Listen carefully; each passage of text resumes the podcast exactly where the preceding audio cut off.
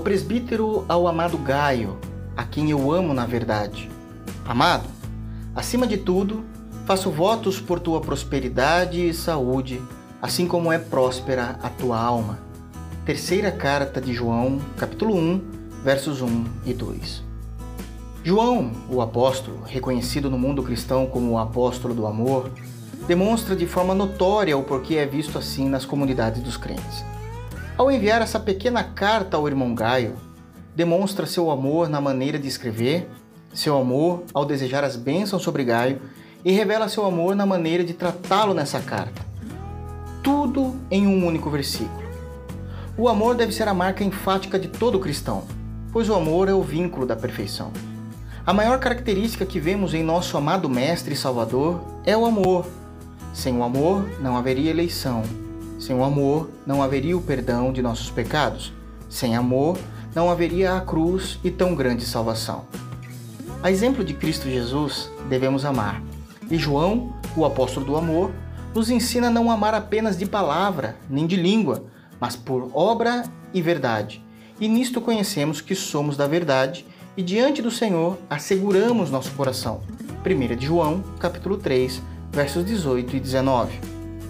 Mas o apóstolo do amor não nos ensina apenas isso, mas sim a ser aqueles que abençoam o próximo e lhe desejarmos o bem.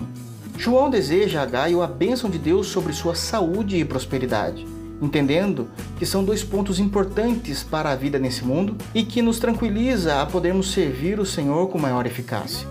Mas um ponto a ser referido com honra nesse verso é a comparação que João faz para que deseje a Gaio saúde e prosperidade. Ao desejar que tais bênçãos estejam sobre ele, João diz: assim como é próspera a tua alma. Que compreensão maravilhosa João nos ensina aqui.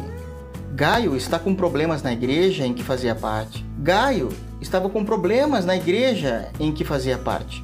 Estava passando por um momento de lutas eclesiásticas. Todavia, a alma do cristão sempre é próspera com o Evangelho. Deve haver abundância do Evangelho em nossas vidas.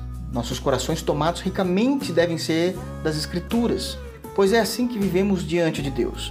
Podemos estar passando por lutas ou podemos estar em bonança, mas a nossa alma está firmada em Cristo e nossa alma é inabalável.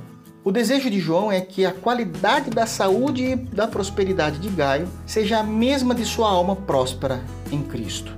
Este é o crivo, uma alma inabalável em Deus.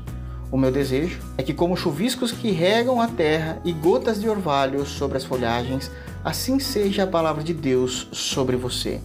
Deus te abençoe em Cristo Jesus.